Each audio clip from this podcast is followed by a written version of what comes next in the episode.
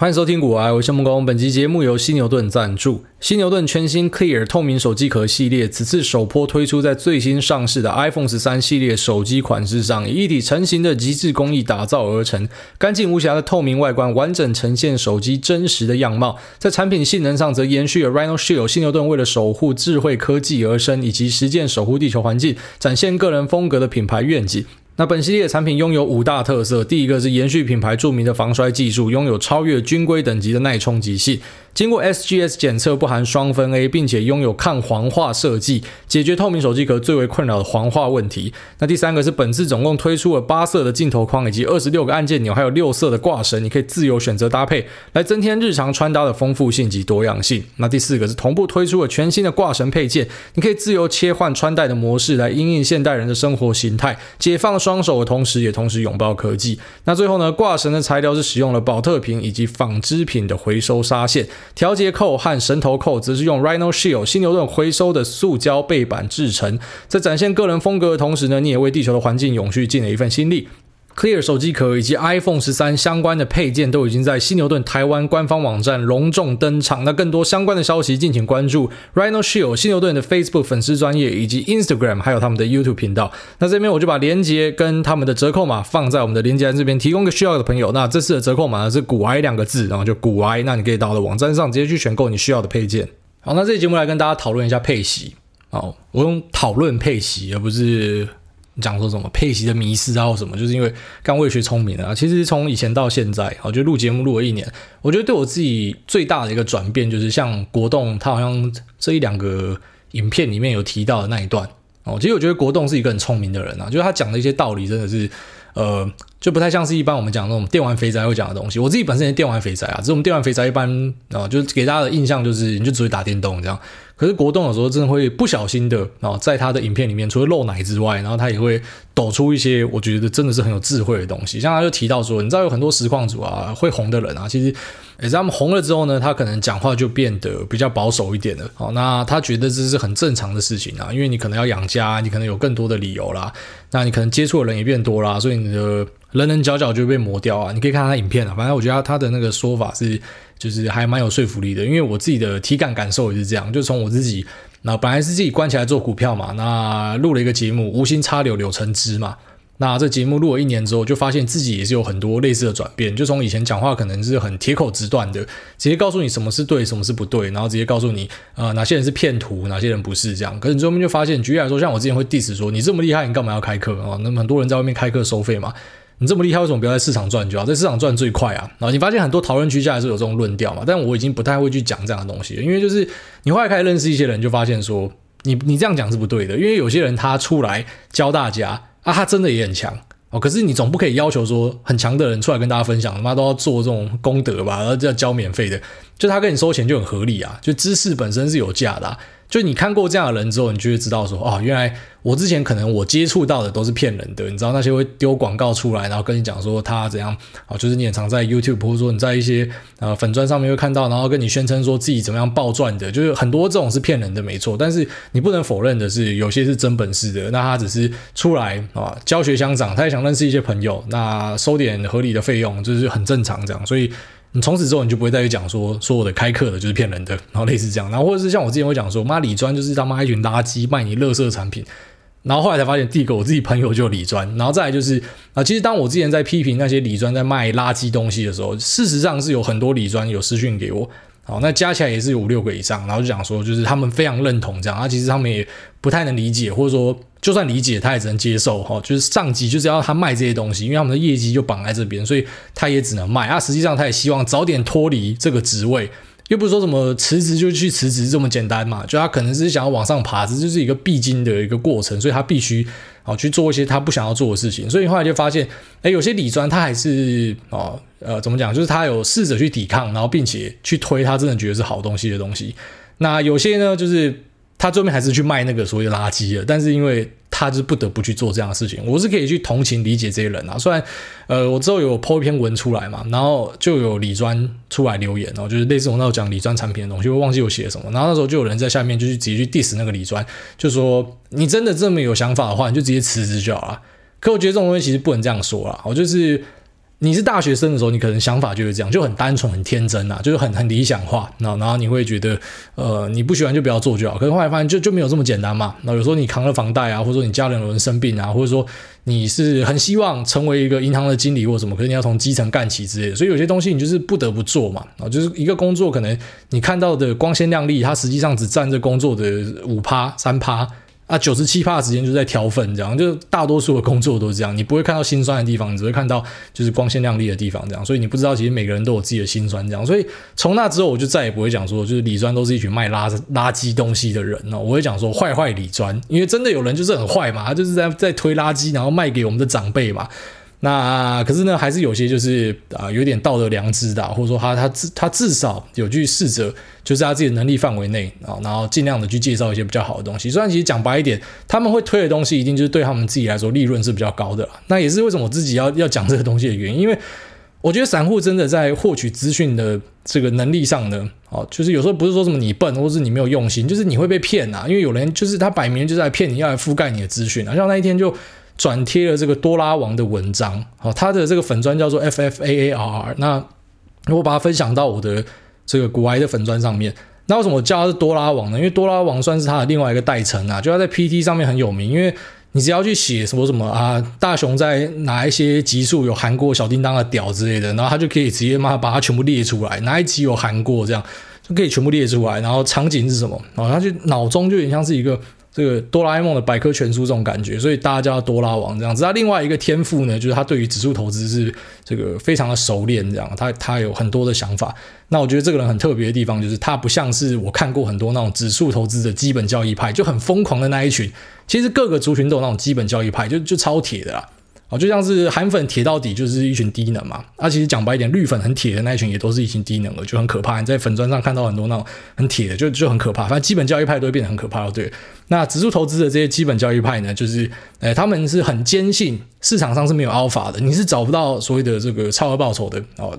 超额报酬是不存在的，市场是绝对效率的，所以呢，没有人可以打赢市场哦，只有 ETF 是正道。有些人会会有这样的想法，我觉得就是很疯狂。那多拉王就是属于，我觉得他是兼容并蓄啊，然后他同时也有也有在做这个加密货币的投资，这样，所以我还蛮喜欢看他的东西，因为我觉得这种兼容并蓄的人，而且是比较谦虚的人，其实我都相信。就怎么样？就真正的强者是属于这种啊，就不会是那种太有自信的这样，因为很有自信，就代表你还没有被磨练过。因为我不相信有有人可以不被磨练，那你被磨练过之后，你就不会这么有自信这样。所以那是一个必经的一个过程啊。反正总之就是我分享了他的呃这一篇文章，是在评论一个要新上市的这个啊高配息的 ETF。那分享出去之后呢，当然就开始有很多的讨论嘛。那大多数的都是跟我们想法一致的哦，因为这是脸书的演算法必然的机制。就是你会去按赞，你会去互动的那些粉砖，他会去推类似的东西给你，这样，所以其实到最后就会变成一个同温层。那本来只是大家在那边调侃笑一笑就好了，因为我分享的内容也不是直接出来骂这个商品，因为我讲嘛，我已经过那个阶段了，我已经过了铁口直断的阶段了，所以我是直接用比较呃这种。就是调侃的方式，反正啊，有人喜欢高股息的，你就做一个高股息的东西卖它嘛，大家开心就好了。就用这种方式去切入，这样只是没有想到，可能是我们粉砖比较大之类的，所以啊、这应该就是业者啦。那反正就是来我这边洗那个口碑文啊，然后就突然看到有好几个留言哦，大概有有有六七个留言这样，然后就在那边讲说什么他们好期待这个商品哦，哦这个商品怎么样怎么样，哎，真的、呃，就是有有人要他才会推啊，很期待啊，很兴奋啊，杀小鸡掰啊什么的。干，然后你点进去就发现，就这些留言的人哦，哇，现在的这个机器粉砖做的真好诶，就他们平常都会去转贴一些文章，然后都会去啊、呃、这个发文哦，平常就会发文，然后也会互动哦，互相按赞，互相按爱心，因为你点进去一个这个按赞数比较多的文章，就发现哦，刚好就是那一整排到我这边洗口碑的，就干，你们就是一群机器账号啊。那我也懒得去追究说为什么这个业者要要用这一招这么 low 的方式，然后来吸引大家的注意或什么的。就基本上我觉得，呃，金融商品的东西应该是要很单纯的。我觉得我们怎么样去评估金融商品呢？其实高配息的东西不代表它是一个垃圾，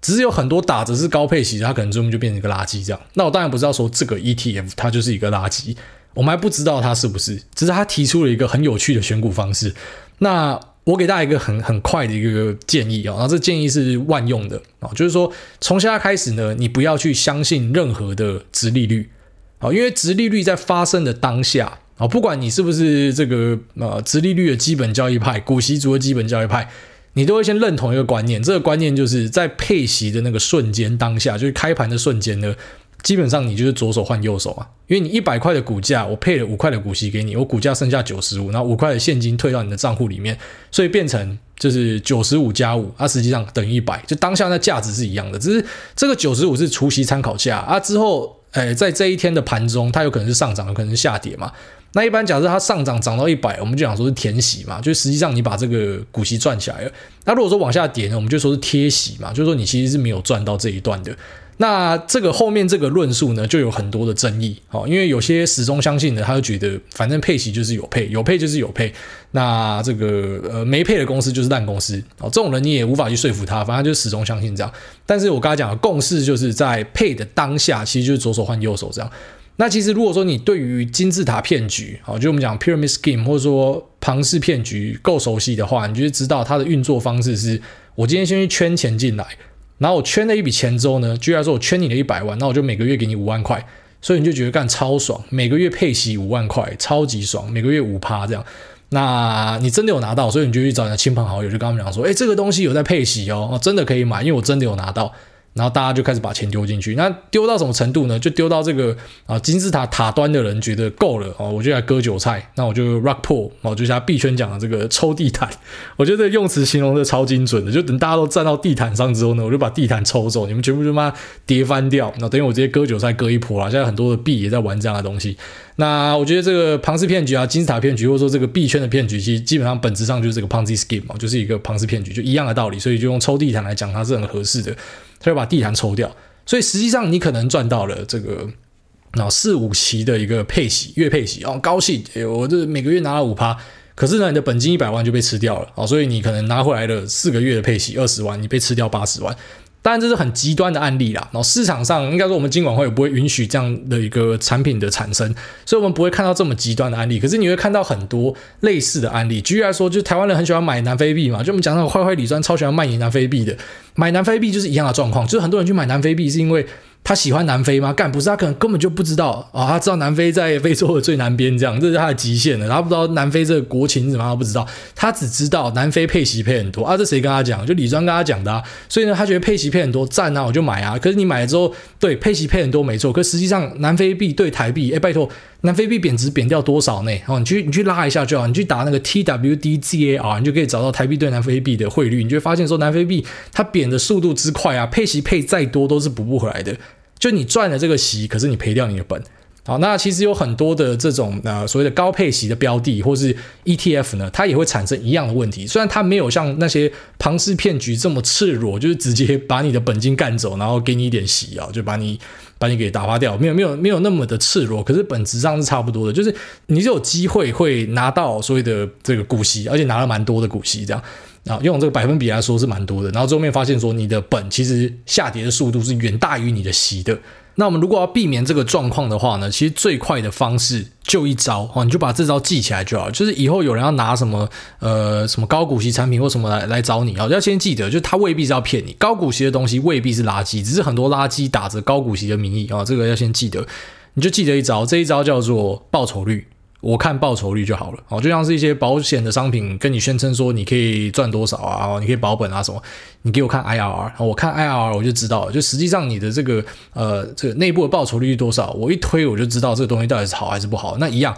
各种投资商品呢，你就是直接看报酬率，等于说你是把股息也当成报酬率的一环。你可以给我把这个含息的报酬率给算出来，我们来对一下，我们来对一下这个含息的报酬率 versus 考看你的 benchmark 是什么。一般我们会对大盘嘛，啊，就是我们对大盘，然后看一下这个报酬的状况是怎么样啊，真的有赢过啊，这东西可能就可以看。所以重点根本就不是它配息配多跟少，而是实际上它的报酬率是多少。简单来讲，如果你今天一样是投入一百块好了，然后一边是啊有在配息的公司，一边这个公司是没有在配息的。那若干年之后，那二十年之后，我们要怎么样去衡量哪家公司是比较成功的？其实当然很简单，就直接看报酬率。报酬率的来源呢，可能是配息，那可能是资本利得。反正总之就是把这两个直接掺在一起就对了。你直接看到最后期末，如果你今天要把这个东西结算掉的话，你含息的报酬是多少？好，一边就是你领的股息都要全部加进去嘛，然后再加资本利得或者资本利损哦。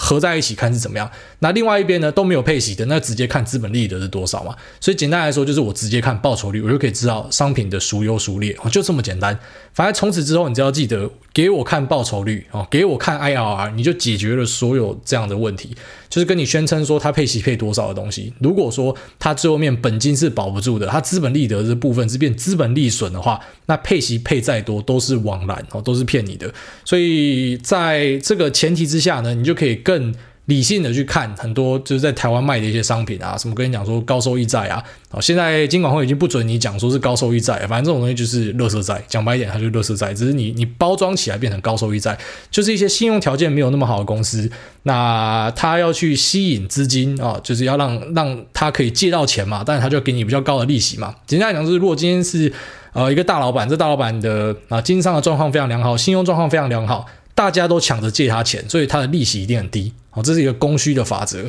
那如果说今天是状况没那么好的人，你要去借，你可能就只能借高利贷嘛，所以你的利息比较高。啊，只是他就把这些高利贷呢，就包装成是一个高收益债。啊，高收益债对，没错，你的这个收益可能是高的吧。啊，债它的好处其实什么？就是债它的清偿的顺序呢是优于股的。啊，所以在某种程度上它是有它的好处。可是重点是什么？重点是这些公司呢，它如果今天遇到一个逆势的话，也就是说，如果今天遇到空头市场的话呢，其实有很多这样的公司，它是非常非常高几率会遇到所谓的违约的。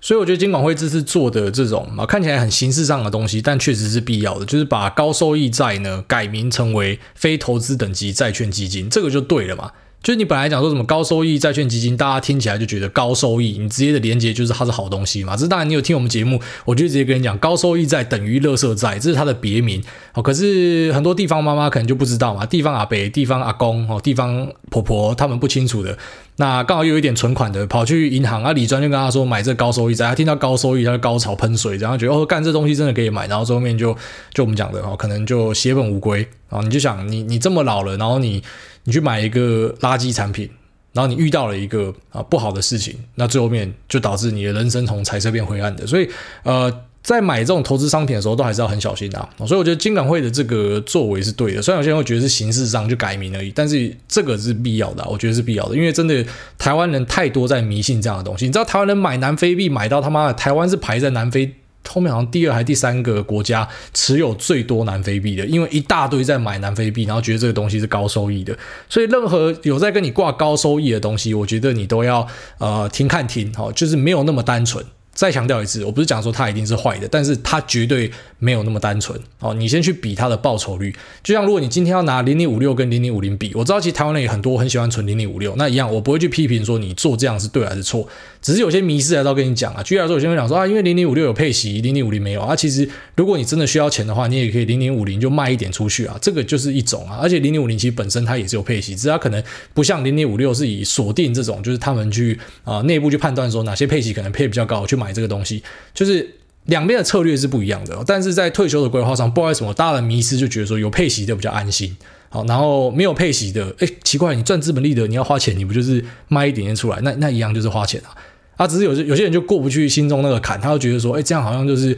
我我好像要要把东西卖掉，我的权益数就变少了，但其实他他不是这样看的，那个就是完全你自己心里面纠结过不去而已。那我们要怎么样去比较零零五零跟零零五六的绩效呢？很简单，就是刚才前面讲了含息报酬率啊，你直接拿他们两个还原之后的报酬率去比，你就可以知道说孰优孰劣，就这么简单。但是在投资里面还有一点事情很复杂啦，哦，就是为什么我们都不敢把话说太死的原因就是这样，因为大多数的东西啊，啊，就是你要去比绩效的时候，等于你是比一个过去的事情啊。其实我们都知道，过去不代表未来，会不会有一天零零五六它是选到的东西啊，最后面表现呢就是赢零零五零？所以虽然之前看起来，哎。就是含息报酬率是输给零零五零，可是在未来的五年是赢的啊，是是有机会的。只是我们真的没有办法去做这样的预测，我们能做的就是好，我们尽量去找历史上的一些数据，然后算一算，就至少知道要怎么样去期望这件事情嘛。就是大多数的所谓的高收益的商品都比不过，就是它对应的 benchmark，就是可能另外一个比较单纯的市值型的 ETF 啊，一般都是比不赢的，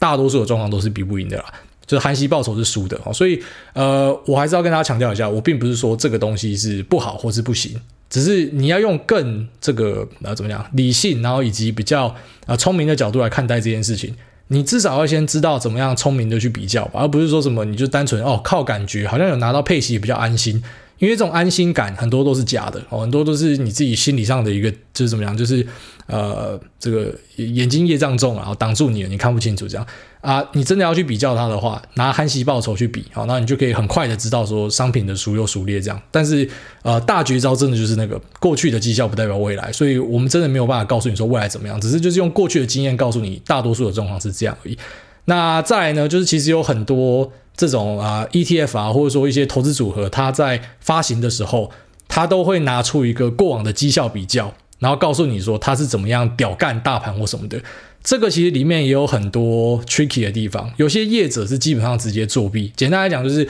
他可能比的 benchmark 根本不是他该比的东西。你在美国市场抓了一狗票的科技股，然后你比的 benchmark 是道琼，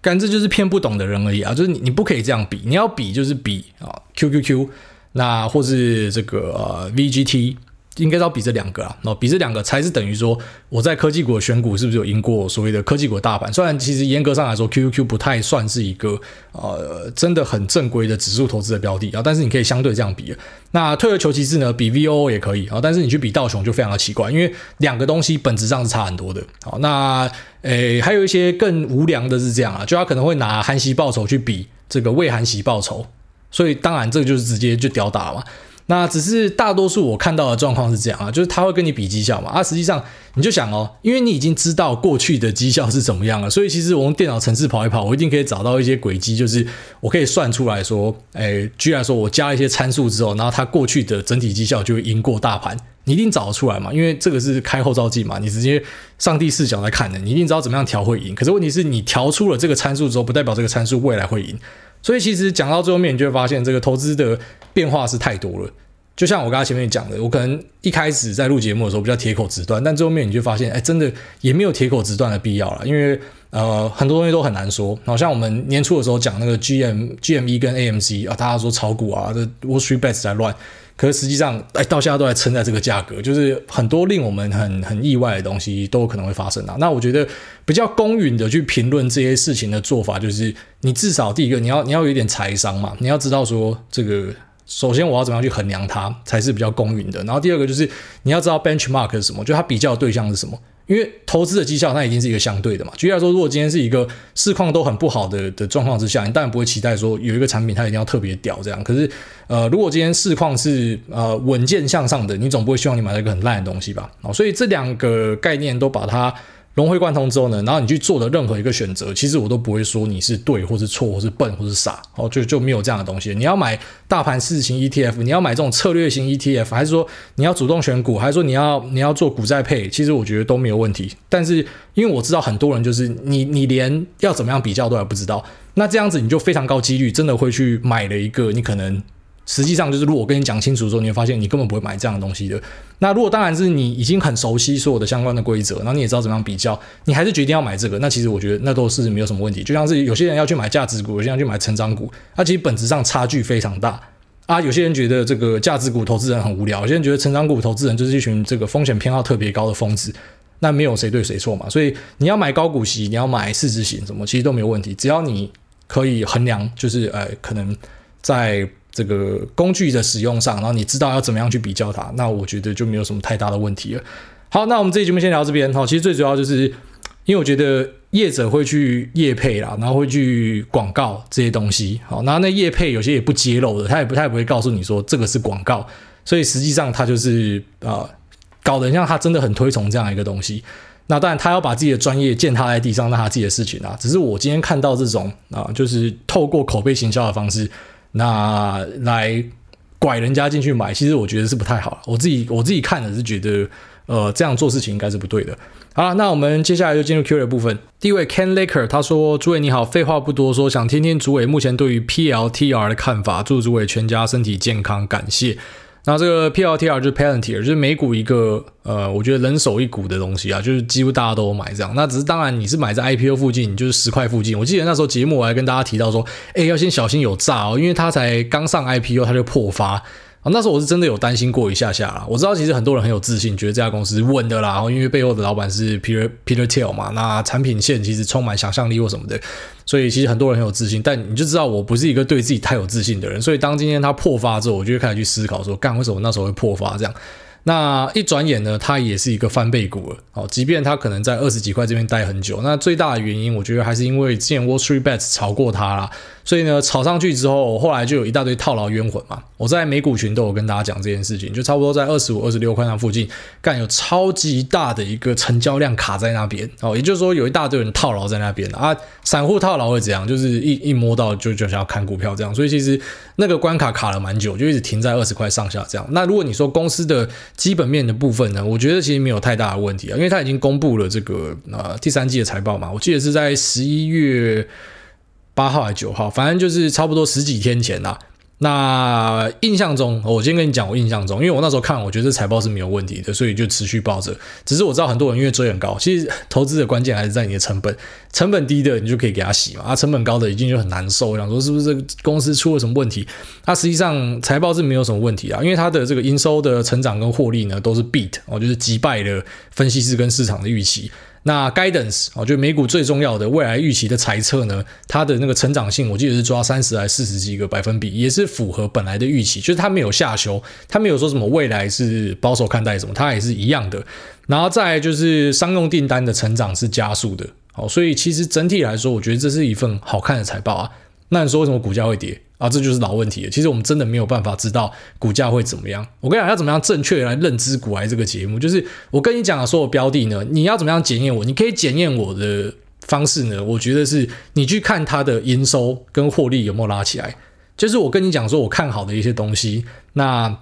我会说，我看好，就是因为我觉得这个东西是是有机会的。这样，我举例来说，我可能啊、讲一些台股或者美股标的，你去看营收，我觉得这对我来说才是比较公平的。我说对任何一个标的来说，这也才是公平的，因为实际上它如果真的是看对的话，它的营收跟获利就会起来。好，所以代表说你是真的看对，你的判断是对的。但是股价很贱的地方，就是不是说营收跟获利起来，或者说亏损的缩减，就会导致股价一定会上涨，未必，因为有太多复杂的因素在里面的。那以这个那比较近期的案例就是 Zoom 嘛，Zoom 昨天他妈跌成狗屎嘛。那其实 Zoom 跟 Peloton，我大概在。我觉得应该是半年了，就跟大家示警这件事情。但我那时候不知道它会跌成这样，我当然我绝对是不知道的。可是我就有拿我自己台股的经验，好来来跟大家分享，就是说，当一个东西题材性超强的时候，好，它这里面的资金的堆叠呢，可能是包含什么？就基本面投资者会进来嘛，技术面投资者会进来嘛，因为它一直在涨嘛。然后呢，可能啊，疫情面的投资者会进来，就是这一两年比较特别的。什么叫疫情面呢？就是有很多人看到说啊，什么疫情受害股啊，疫情受惠股啊，受惠股赶快买进去啊，然后受害股呢，可能就等到解封之后，就赶快把资金换到那。所以因为有这些资金堆进来，所以你就想，如果今天疫情受惠的这个条件不见了，那是不是这个资金可能就会抽出来去别的地方？它其实它进来就不是为了你的基本面进来的，它其实就只是单纯哦，因为它资金都在这，因为它只有这个族群可以炒。所以其实你看到这么开出来的财报，我觉得那个数字是，就是它在疫情之后，它一路下跌开到现在的财报，并没有说真的出现一个，就是令我看到，然后我觉得说，哇靠，这到底发生什么事情啊？这股价该跌，其实没有看到这样的东西。那我觉得很单纯，就是一个估值的调整。因为在疫情的时候呢，它被推得很高，所以呢，它它的股价可能就很好。可是实际上，你在疫情之后，虽然它也是持续成长，可是因为堆进去的钱没那么多了啊。你要你要记得一个很重要的观念，就是。这个基本面跟股价未必是联动的，它可能是一个相对的。就如果基本面越来越好，你基本上可以期待股价也会越来越好。可是不是说什么财报开好它就一定会上涨，因为我们真的看过很多这样反过来走的例子啊。好，那最近其实我觉得你也不用对成长股有太多的。呃，怎么讲？就是你，你很，你很拘泥，然后一直去想这件事情。因为基本上，当你发现整个市场上的成长股都在跌的时候，其实搞不好未必是你的选股有问题，然后就是单纯市场可能对于成长股的偏好就暂时的跑掉嘛。我这时候也只是敢跟你讲暂时，我不敢跟你讲说永久跑掉。因为像之前二月多成长股也是有这样的修正，非常的凶狠哦，有些修到什么六七十趴去，什么跌烂哎。那那时候也是有很多分析师跑出来讲说价值股复辟哦，像那个 Eric Balchunas，我在几集前 Q&A 有跟大家提到，然后我们在更早以前都有提到这个人。那他那时候就是扣说一些成长股的啊，不是一些价值股的 ETF 呢，它会是未来的 ARK。那实际上最后面没有发生嘛，但是其实很多人都在期待这件事情，因为成长股在市场中确实获得很高的评价。那为什么可以获得这么高的评价呢？他的理由是什么？是因为他的成长性真的很高吗？还是说就是因为呃，就是他的梦真的很大吗？还是其实我们可以讲更单纯一点，就是资金喜欢他？我觉得其实就是资金喜欢他。所以我回答你这题问题，其实讲的话很像玄学，因为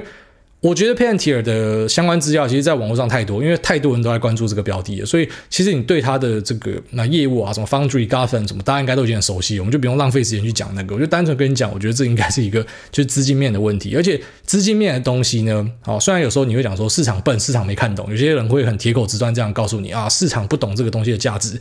可是你最终是要跟市场对答案的哦，就是你买股票就期待股票上涨嘛，所以就算市场不懂，可是。啊，如果市场真的就是觉得这东西是烂东西，你还是赔钱啊。所以我会跟大家讲说，你要尊重股价的趋势也是这样子啊。就是说，呃，以 p a n t e r 的角度来讲，我觉得它目前是还没有看到一个超大的问题，因为基本上它就是停在二十几块在那边盘整。那基本面呢，成长性什么都在，所以我唯一想得到合理解释就是资金的偏好，啊大概是这样子。好，下面位好用的使用者，他说停损时机五星给挨大，挨大真的大。那请问挨大停损的时机要在盘中还是盘后比较好呢？那因为我常常以均线做停损指标，技术面来看的支撑其实很长，盘中跌破，那但是收盘又有撑住，因此常常出现跌破支撑我就停损，结果收盘在均线之上的结果。谢谢挨大，祝阖家平安。这个其实是超多技术面使用者会遇到的问题。那你说要盘中还是盘后比较好？好呢，这个非常难说，因为如果说今天最后面是收跌停的话，你一定会巴不得你盘中就出掉嘛。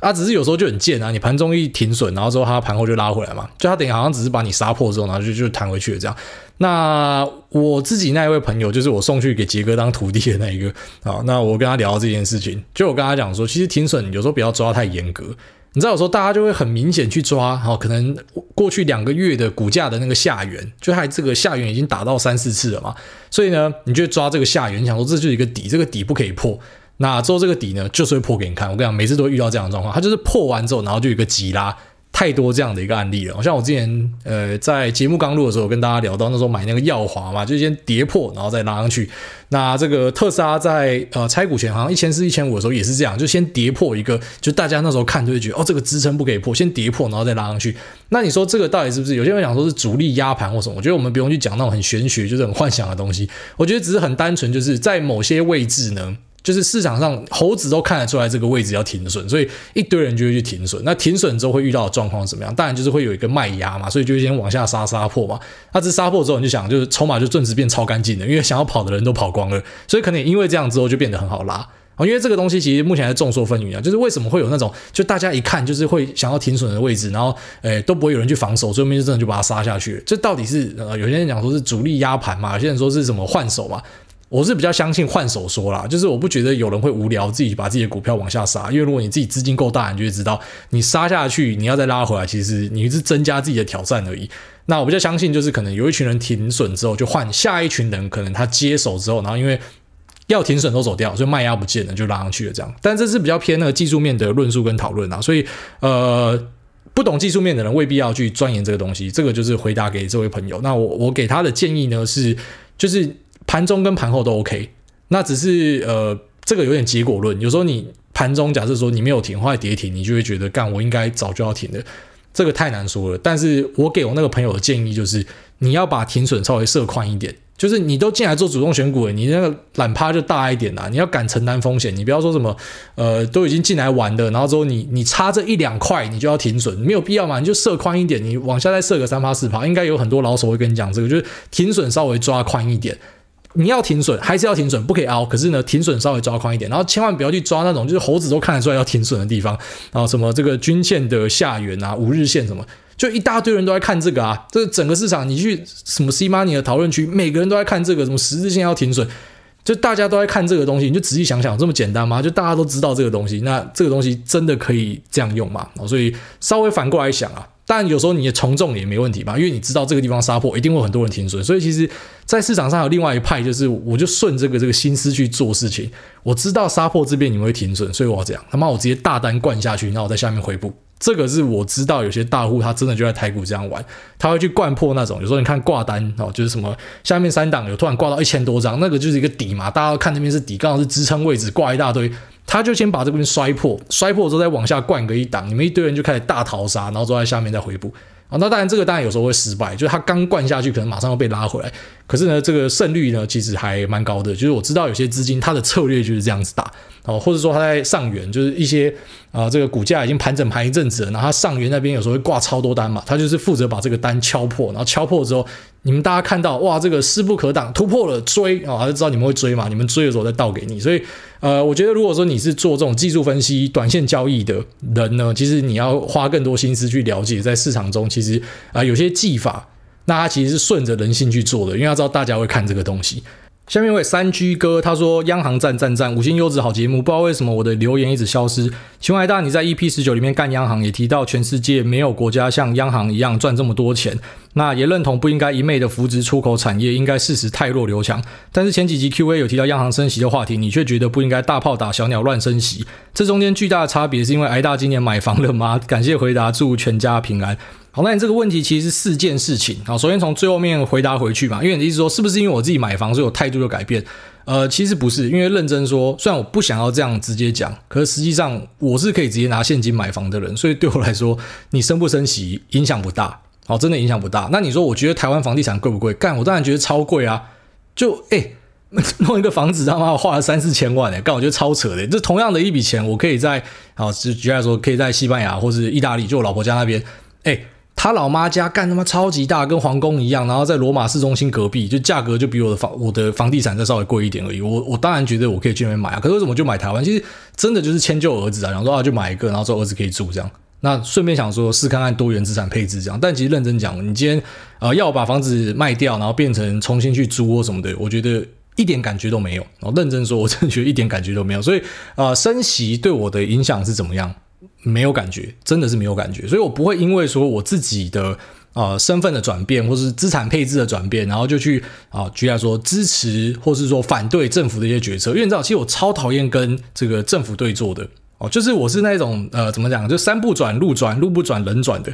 我跟你讲啊，其实政府在决定很多事情的时候，他们就是考虑民意。哦，所以的民意就是呃，有时候也未必是大众啦，就可能让他金主或什么，反正就看状况嘛。你就发现说，每次选举的时候，就会开始去讨论一些很民生的东西嘛。为什么？因为选举的时候，他需要最多人投他嘛，所以就会讨论那种真的超民生。我跟你讲，不管是哪个党，都在做差不多的事情啊。那可是呢，选完之后，为什么都会很关注财团的议题呢？废话，因为他们是斗内的人啊。好，所以在不同的时机点，他们就会做不一样的事情。那我是怎么，我是什么时候看穿这件事情的？其实我大概在大二大三就看穿了吧。好，所以其实有些人会讲说什么啊，这像这样抹什么柯粉嘛，然后后来就抹是中共同路人嘛，然后可能到近期就是啊，蔡英文送我那个瓜嘛，有些人讲说是不是你被政府收服了？我跟你讲，其实你们的思维都还没有跳脱那个框架。